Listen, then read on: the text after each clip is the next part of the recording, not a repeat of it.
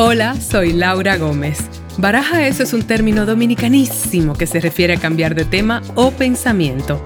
O solté esa vaina y pensé en otra cosa. Saluditos caribeños, bienvenidos a Baraja Eso Podcast. Buongiorno si están tomando su cafecito, buena noche si están tomando su vinito de noche escuchando el episodio. Hoy es un episodio particular porque es un cierre de temporada, no es un adiós, es un hasta pronto. Nos tomamos un pequeño break, así como eso que se toman los europeos, tú sabes, que tienen calidad de vida todavía. Eso va a pasar, pero por una razón muy particular y muy específica, y es que bueno, ustedes saben, yo he estado siendo muy abierta con todo lo que ha sido este proceso de los retos, de los obstáculos, de los pasos logrados, con este podcast. Y una cosa que está sucediendo muy bonita es que estoy encontrando mi tribu con la que estoy ya haciendo de verdad alineando muchas cosas y mm, he decidido cambiar de geografía. Estoy en el Caribe, básicamente una cosa muy bonita que me ha sucedido es como aceptar algo sobre mí y es que yo soy un poco nómada. O sea, eso no es nuevo, pero hay veces que yo lo resisto y en lugar de resistirlo en esta ocasión, le voy a dar la bienvenida. A ver, les cuento un poquito de lo que me trae acá. Otra cosa que yo comparto mucho por acá es que yo tengo esa vocecita intensa, ¿verdad? Lalo, la loca, o Pablo le decía Radio Bagdad. Todos la tenemos. Usualmente ella viene a alertarnos de cosas, pero es muy mal hablar. Entonces lo dice con, con unos tonos muy negativos. En el pasado yo he llorado, yo he pataleado, yo tuve un monólogo existencial caribeño aquí que incluso compartí esa vulnerabilidad un poco en espacio, yo me sentía muy agotada emocionalmente y esta vez fue diferente. Esta vez pataleé un poco, me eché a los puños con ella, pero decidí cómo escucharla. ¿Qué tú quieres, mi amor? le brindé sushi. Aquí no hay sushi, le brindé un cafecito con pan y me comenzó a decir algo Mm, interesante para mí porque era como a criticarme por haber hecho el podcast en español. Me dijo que era un error. Me dijo, la cometiste, o sea, de verdad, qué error haber hecho este podcast en español, porque tu audiencia a través del show mayormente era en Estados Unidos, mucha gente habla inglés, soltaste a esa parte de tu audiencia y a ti en español quien te oye. Y la verdad es que por unos días me angustió esa idea, pero como que llegué a estas conclusiones y debo decir que ayuda mucho cuando uno lo expresa con amigos, ¿no? Pero por unos días como que me lo aguanté yo, pensando que sí, que Lalo tenía razón. Em, me sentía muy mal, este, porque el reto mayor de un podcast en español es que no es un terreno tan, tan habitado, no es un terreno tan explorado y las pocas personas que tienen una gran audiencia así fuera y tal, eh, son personas, celebridades grandes en estos lados y no es mi caso. Entonces, aunque mucha gente viera Orange y aunque mucha gente conozca personajes, muchísima gente ni sabe que yo hablo español y yo como persona no me conocen del todo. Pero yo estoy siendo fiel a lo que fue ese impulso inicial, ¿verdad? Yo retorné al Caribe después de 20 años en Nueva York porque necesitaba recargar energías. Y lo que me ha pasado acá en Santo Domingo es que Santo Domingo, aunque sea mi lugar de origen, no siempre me brinda lo que yo necesito, digamos, artísticamente o no nutre algunas partes de mí. Y me he encontrado con cierta resistencia, digamos, porque el tipo de contenido en el que yo estoy interesada personalmente no es necesariamente esta, pilas pues, dígamelo, ¿qué es lo que es, mami? ¿Cómo se mueve la cosa? O no sé, o no es, no es como con ese tipo de ritmo que tal vez me daría mucho más éxito. Yo estoy interesada en esto, yo estoy interesada en este tipo de conversaciones, ya sea con otras personas o monólogos existenciales conmigo misma, sobre el dónde estoy y hacia dónde voy y un poco de construir quién creo que soy versus quién realmente soy. Y eso me vino a la mente. Yo empecé este podcast en español porque no quería entrarme a, esa gran, a ese gran océano de, competencia de podcast en inglés, porque son tantos que yo de verdad no sé cómo hay tantos podcasts, me, me vuela la cabeza. Pero además porque me interesaba tener estas conversaciones en español e ir encontrando esta comunidad, ¿no? Y lo que pasa es que voy a cambiar justo de geografía porque voy a expandir un poco mi horizonte en ese sentido y me voy por un tiempecito a España. Así que estas semanas van a ser un poco para dar ese cambio, para planear un poco lo que va a ser mi estadía temporal allí, para ir conectando con gente nueva, pero además seguir trayendo un poco de mi Caribe a esos espacios, porque también es como esa conclusión, ¿no?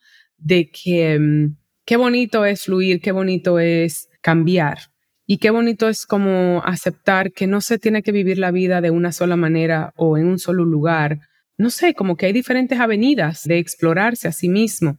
Entonces, me vino todo esto a la mente, aparte de, de Lalo, que vino a criticarme y debo decirles que cuando decidí escucharla y un poco también expresarle eso a algunas personas de mi entorno, incluyendo a mi equipo de Baraja Eso, que al principio no entendía muy bien a qué yo me estaba refiriendo porque yo misma no lo podía expresar, pero finalmente pude decirle, yo me siento un poco estancada eh, en este momento. También creía como que yo tenía que estar aquí por un buen rato porque yo acabo de venir de un viaje de trabajo por unos meses y cómo va a ser que no me puedo quedar en el Caribe un rato más. Yo pensaba ya quedarme el resto del año y, y así como que, bueno, pero a ver, si aquí estás encontrando eh, cierta resistencia o obstáculos o, no me encuentro como que es el espacio idóneo ahora mismo para seguir expandiéndome, desde el momento en que acepté hacer el cambio y honrar lo que necesito, lo que Lalo me dice que necesito, ella lo hace de manera criticona, pero de verdad, de verdad que cuando la escucho termina siendo para guiarme. Eh, sentí como luz, sentí de repente como que se me abrió un camino y lo que hasta ese momento estaba sintiendo como oscuridad lo vi como una gran oportunidad, porque sigue siendo parte de mi proceso de quererme y aceptarme como soy. Y lo cierto es que yo no encajo en ciertos moldes y ese ha sido el gran regalo. El gran regalo es que no encajo en ciertos moldes. Qué maravilla. No tengo molde. Y mm, vengo a conectar esto con una conversación muy interesante que escuché ayer con la comediante Chelsea Handler, eh, muy famosa, pero para quienes no la conozcan, tal vez fuera de Estados Unidos, una comediante norteamericana que ha tenido, bueno, ha tenido shows de televisión, eh, grandes especiales de comedia, tiene un podcast que se llama Dear Chelsea. Y Chelsea, que es una figura con quien yo me identifico enormemente, a veces bromeo que me da envidia porque, pues bueno, es tan grande y es una maquinaria ella en cierto modo que tiene eso que yo anhelaría tener, que es que nada más va y graba y por supuesto todo se mueve solo. Yo todavía estoy en un proceso o en una etapa en que yo tengo que estar muy involucrada en todo. Yo no creo que ese día llegue en que yo no esté involucrada. Yo soy un control freak. Fui muy honesta con mi equipo y les dije eso. Entonces, esa es una verdad sobre mí que también yo vengo aceptando. Está bien, Eres un control freak. Necesitas saber todo lo que está pasando a tu alrededor. Soy hija de mi madre. Algún día traeré a mi madre y tendremos esa conversación. Pero eso es como un paréntesis, ¿no? Lo que me llamó la atención de la conversación que escuché ayer con Chelsea Handler y que voy a conectar con este cierre de temporada es que Chelsea durante todo un año ha tenido una relación con otro comediante que se llama Joe Coy, amigo de antaño, con la que ella fue muy pública. Eh, fue una relación que ellos básicamente compartieron de una manera masiva con su audiencia. Yo personalmente, súper fan de esa relación de amor, porque Chelsea también le dio como este registro de encontrar el amor en un momento de su vida en que ella ni lo esperaba, ni, ni creía en él, y ya en sus 40, o sea, adelantado, ya está llegando casi a sus 50. Y yo, que tengo un buen tiempo soltera, a veces he pasado etapas en que o que me he sentido muy sola o que me he sentido muy desolada o desesperanzada, de verdad, con los machos masculinos, honestamente. Hay mucho trabajo que hacer de aquel lado, señores. Les invito a hacer terapia, por favor. Descúbranse a sí mismos. Pero bueno, conecto otra vez con Chelsea, porque esta semana que pasó, ella y Joe rompieron. Después de haber sido tan públicos y después de haber sido tan, o sea, le dieron un carácter tan jocoso a esa relación y eran como tal para cual, que parecía de historia de amor para siempre. Y Chelsea escribió algo en su Instagram tan hermoso sobre lo que representó esa culminación de un amor que ella lo define como transformador, dándole las gracias a Joe por haberle abierto la esperanza de nuevo como en los hombres y en el amor y en haberle dado como la oportunidad de sentirse vulnerable y compartirlo. Y contrario a otras ocasiones en que yo, porque uno nota la diferencia cuando alguien es público en las redes y es porque tienen un vacío existencial y están tratando de cubrir eh, eso. Eso se da mucho por estos lados, que hay que llevar esa vida perfecta y yo veo esas relaciones, esas parejas que ponen la foto perfecta y la familia perfecta y luego detrás de bastidores se están matando. Uno nota incluso en, el contexto, pero en este caso se trataba de una pareja que estaba compartiendo su amor, yo creo que incluso para inspirar. Y lo cierto es que lo hicieron. Y contrario a otras ocasiones en que una ruptura se siente como decepcionante o estos dos después que estaban de, babosos en las redes, ahora terminaron, está bueno que le pase. Lo que yo sentí y lo que ha sentido mucha gente que estaba muy conectada porque lo compartían todo, fue mucho agradecimiento. Yo sentí agradecimiento a Chelsea por compartir eso, porque al agradecerle y no sentir resentimiento de esa relación que terminó, pero no quiere decir que lo que esa relación le dejó terminó o no quiere decir que su amor por Joe terminó. Termina algo que no le estaba sirviendo a su verdad. Entonces, cuando yo oí esa conversación, me puse a pensar precisamente en una ruptura que, que yo he compartido acá antes en otros episodios cuando Pablo estaba en el podcast. Yo tuve una ruptura en mis 30 que fue realmente devastadora para mí. Básicamente porque fue un antes y un después de lo que yo entendía como mi identidad y un poco un antes y un después de lo que era mi camino hasta ese momento. Fue un gran giro en mi vida que me daba mucho miedo. Y más aún es que esto me ha pasado dos veces en mi vida, es dejar a alguien a quien yo quiero, a quien no solamente yo quiero, sino a quien yo amaba. Y en el caso de esta pareja que yo tuve en mis 30, también era una relación que me daba una estabilidad y seguridad, porque yo en mi carrera, como bien saben, se viven muchos altibajos y hay mucha, bueno, mucha incertidumbre constante y como que cuando tú estás, eh, bueno, en mi caso, en ese entonces, estar enamorada y, tener como ese espacio ahí con esa persona, me hacía sentir que algo, algo me daba cierta base, ¿no? Era como un poquito de hogar y luego enfrentar que queríamos cosas diferentes de la vida, aunque yo no tenía la madurez que tengo ahora, de verdad que hubiera hecho muchas cosas muy diferentes. Lo único que sí puedo decir es que terminó con amor. Terminó como empezó.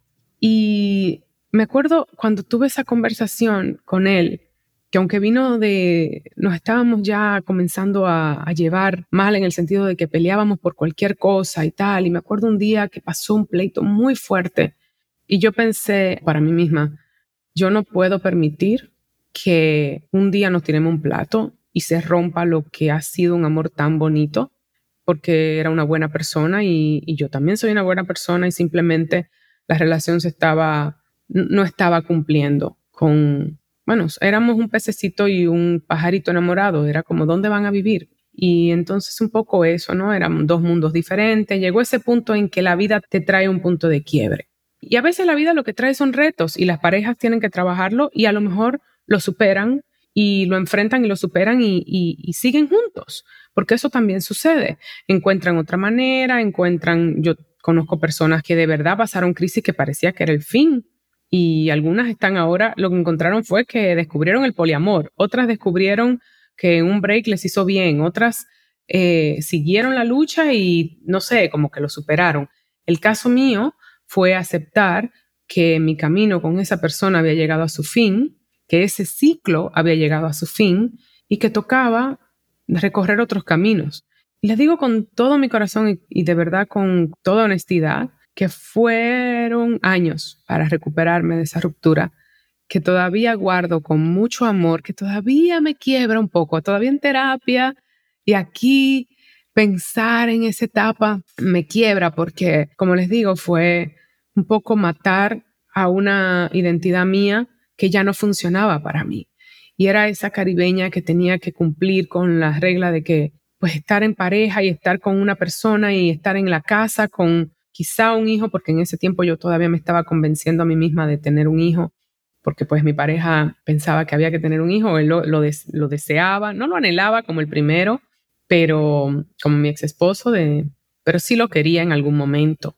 Y lo irónico de todo eso es que pues de ahí surgió este guion que he comentado que yo estoy moviendo, que Pablo es mi productor, y surgió de ahí, surgió de, todas esas experiencias con ambas relaciones y con ser una persona que en ese momento cuestionaba o pataleaba ante lo que en realidad anhelaba, lo que yo anhelo.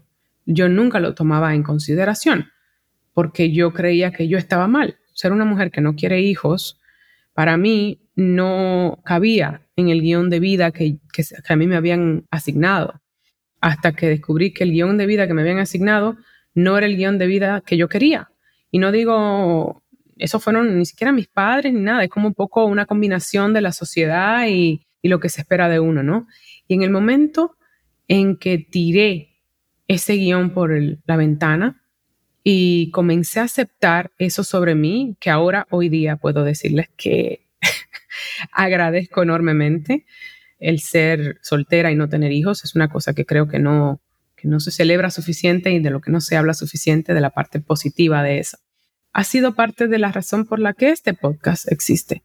Y honestamente, cuando digo que no se habla ni se celebra suficiente, es porque también vengo pensando, señores, cuando a uno, bueno, cuando a una, a las nenas, son chiquitas de un año, por estos lados aún, eh, porque obviamente mi podcast en mi mente llega muy lejos, muy lejos, y hay diferentes países muy adelantados donde esto no es un, asunto, no es un tema.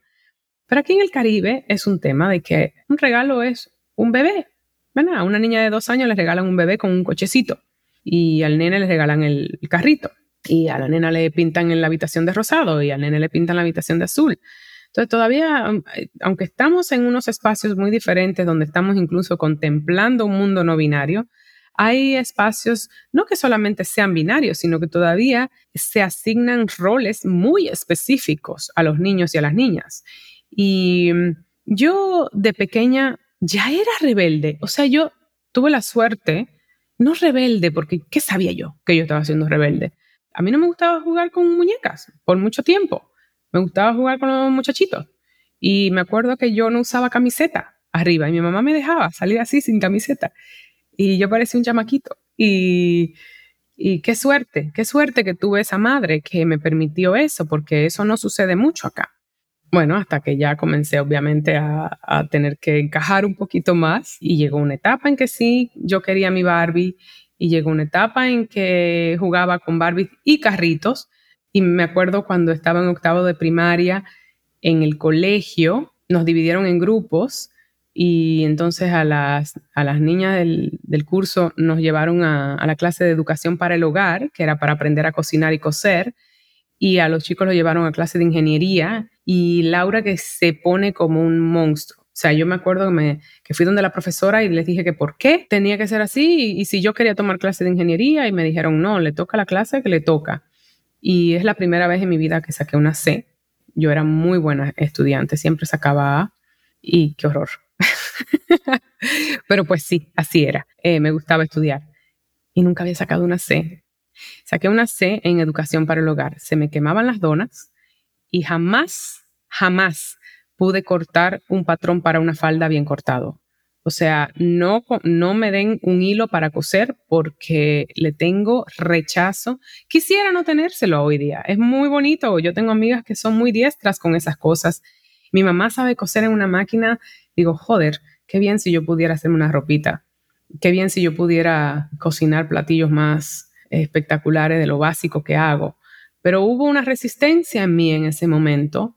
Durante toda mi adolescencia, excepto por una etapa en que me dio con hacer postres. Eso sí me gustaba, hacer postres. Hoy día los evado porque busco no comer azúcar de cualquier modo porque sí tengo ese sweet tooth, como le dicen en inglés, ¿sabes? Como que tengo, me gustan los dulces. Pero en ese momento, toda mi adolescencia, mi mamá me decía, pero mija, a ti te va a hacer bien aprender a cocinar, no sea tan... No, yo vine a aprender a cocinar, de hecho, cuando me casé. y me casé muy joven, circunstancialmente, no porque yo quería casarme, sino circunstancia de la vida, era, nos mudamos a Estados Unidos, estaba enamorada, ¿por qué no? Y para que pudiéramos llevar el asunto legal. Si no, yo hubiera sido novia de Raúl, de mi ex marido, todos esos años, hubiera sido la más feliz. Y casarme definitivamente que no es lo mío, eh, no es lo que anhelo, pero él me enseñó a cocinar. Qué gracioso que ese hombre dominicano fue el que me enseñó a cocinar. Y de a partir de ahí, pues sí, sí sé hacer cositas básicas. Y la verdad es que debo decir que tiene lo suyo. Pero no porque me obliguen o no porque sea mi obligación como mujer, que todavía por estos lados eso es muy normal. No, por eso no. Porque me gusta comer sano y porque me da la gana. y confieso que yo cuando eh, me enamoro, mm, me gusta cocinar, me sale como de una manera muy orgánica, siento como que hay una, una cosita ahí de, en que la cocina sí tiene esa, esa manera, ¿no? De, de, expresar amor. Me pasa con amigas que cocinan, me pasa cuando estoy en pareja y mi pareja me cocina a mí, me encanta esa vaina, pero no por obligación, jamás, jamás de los jamás. En fin, me fui por la tangente. Voy a volver a Chelsea Handler y lo que me dejó como el día de hoy fue esa sensación de agradecimiento por esos ciclos que terminan y por esas personas que vienen a nuestras vidas, ya sea romántica o no. Yo también he tenido rupturas con amigas y ha sido muy doloroso, pero también como que honra la amistad cuando las cosas ya no están funcionando si uno termina con alguien. O, o las personas cambian porque se puede evolucionar. Me han pasado también ambas cosas. Entonces yo creo que es muy importante eso de escuchar a nuestra voz y estar a gusto con nuestras decisiones, aunque sean incómodas, porque en ocasiones son muy incómodas y casi que mientras más incómodo, más acertado. Eso es lo que yo me he dado cuenta. Toma tiempo llegar a esa conclusión de que eso de, decidir cositas que no se sienten del todo bien en ese momento, porque nos dejan en desasosiego o nos dejan en incertidumbre. La incertidumbre yo también he ido aceptando que es una buena sensación, porque casi siempre es en el lugar donde yo reflexiono, casi siempre es en incertidumbre donde yo logro saber lo que quiero en realidad y no lo que me han dicho que debe ser, es cuando estoy en ese espacio un poco incómodo de ruptura o de que se terminó un trabajo o de que no me dieron el trabajo. Me pasó con aquella película, no, no era una serie que yo perdí en la pandemia después de dos años sin trabajar, que me llevó a la crisis. Eso sí fue una gran crisis, porque era muchas cosas juntas, ¿no? Pero me hizo crear este espacio. Y de verdad que hasta ahora es que yo estoy comenzando a, apreciar realmente lo que es este podcast para mí, que es un lugar como para comunicarme con mi gente, con gente que piensa como yo, con gente que no encaja, con gente que se quiere salir del molde y a veces se siente muy sola. Y yo sí siento, yo sí siento como, aunque a veces, no les miento, pataleo y pienso que nadie me está oyendo y siempre me llega un mensajito por ahí que me recuerda que sí, que estamos en comunidad, que nos estamos buscando y encontrando. Y me siento muy satisfecha con las cosas que vienen cuando uno es capaz de sentarse en esa incertidumbre y, escuchar a la voz.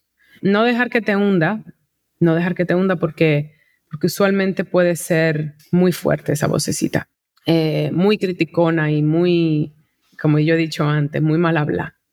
Pero ella quiere guiar, ella quiere guiar. Y en el caso mío, que deconstruido mucho esa idea de que una persona viniera a rescatarme o a darme identidad o, o a decirme, ¿sabes? Como, digamos que si hay alguna, algún tipo de, no quiero decir adicción, pero, pero un poco donde yo flaqueo, pues era que las relaciones románticas me dieran identidad y no saber quién yo era sola. Y ahora debo decir que yo no, no sabría, o más bien tengo que reaprender a, abrir espacio para alguien.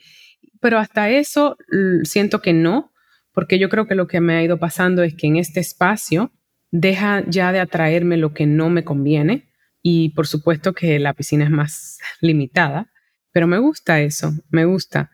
Y no quiere decir que no he tenido una cita aquí o allí, no, no quiere decir que no he conocido a gente interesantísima, pero pues la, la química no fue mutua, porque también eso es válido, ¿verdad? O individuos que digo, joder, aléjate, que en realidad ya no se acercan tanto esos, debo decir.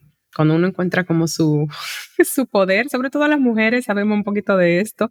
Eh, pero ayer tuve una conversación con un muy buen amigo que adoro y que está por primera vez yendo a terapia y, me agradeció por unas cositas que yo le dije hace dos años, donde él no, no estaba todavía abierto a ello y me contó un poquito de, lo que ha ido entendiendo, incluyendo que ha dejado de beber porque el alcohol le estaba resultando como un, que se estaba anestesiando. Y él también estaba atrayendo mucha toxicidad a su vida y está en ese espacio donde está comenzando a explorar lo opuesto.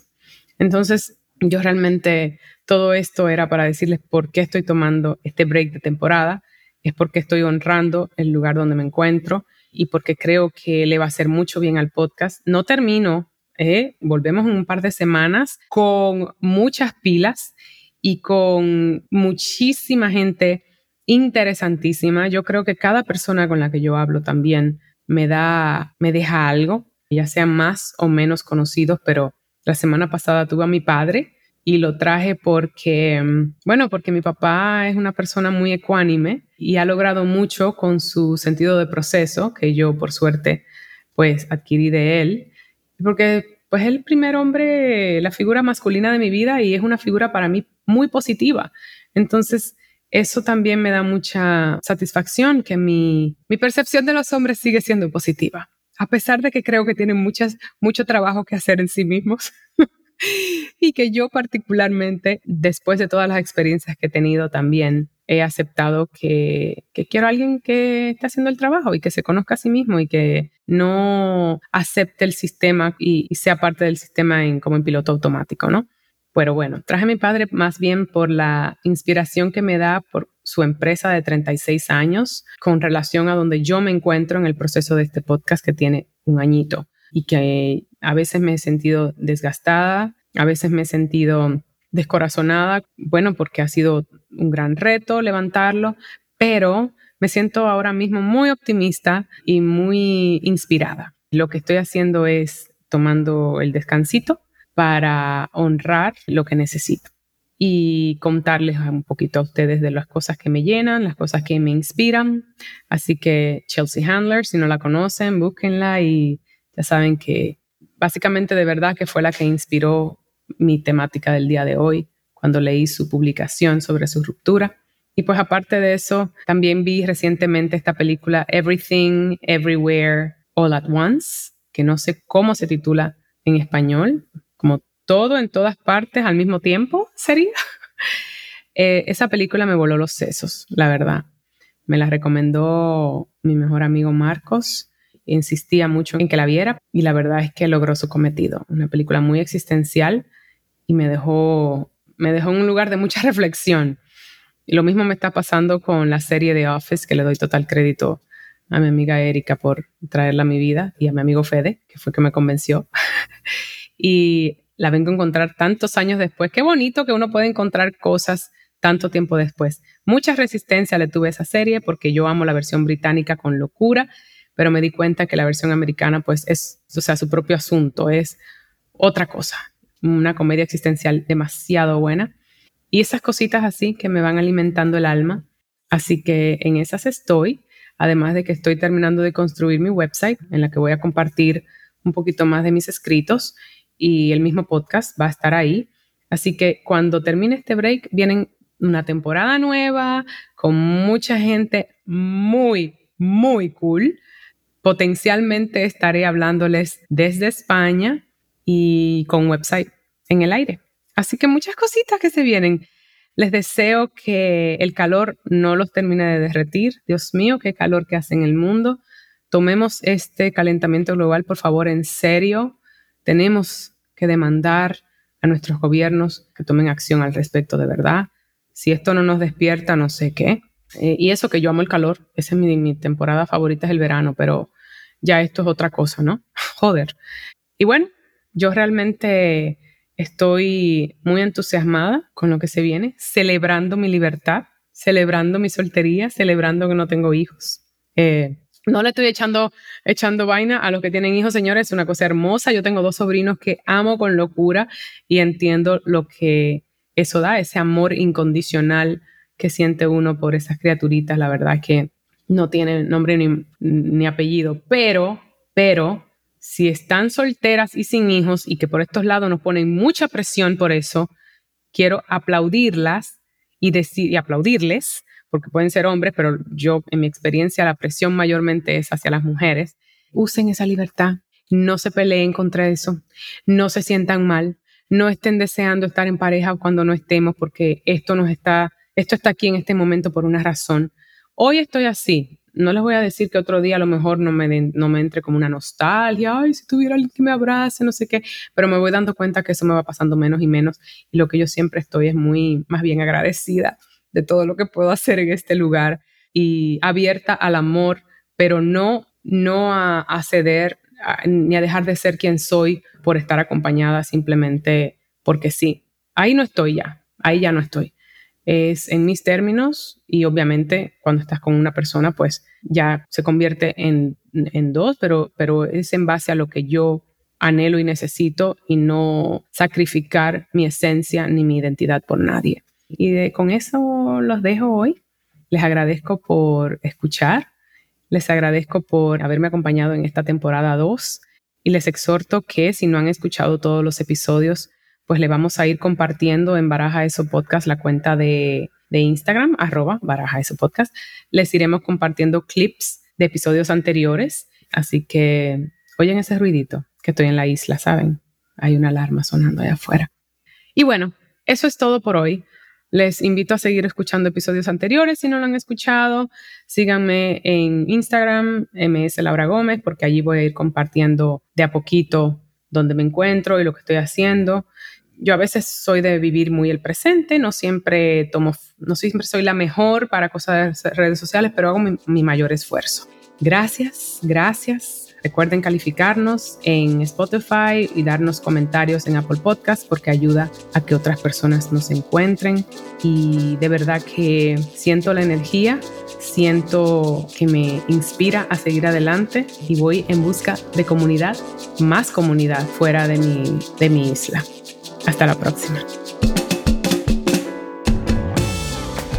Baraja Eso ha sido creado y coproducido por mí, Laura Gómez, junto a mi tribu caribeña de Yuca Lab. Música original de Stu Mindeman. Síguenos en nuestras redes sociales, arroba Baraja Eso Podcast y arroba ms Laura Gómez.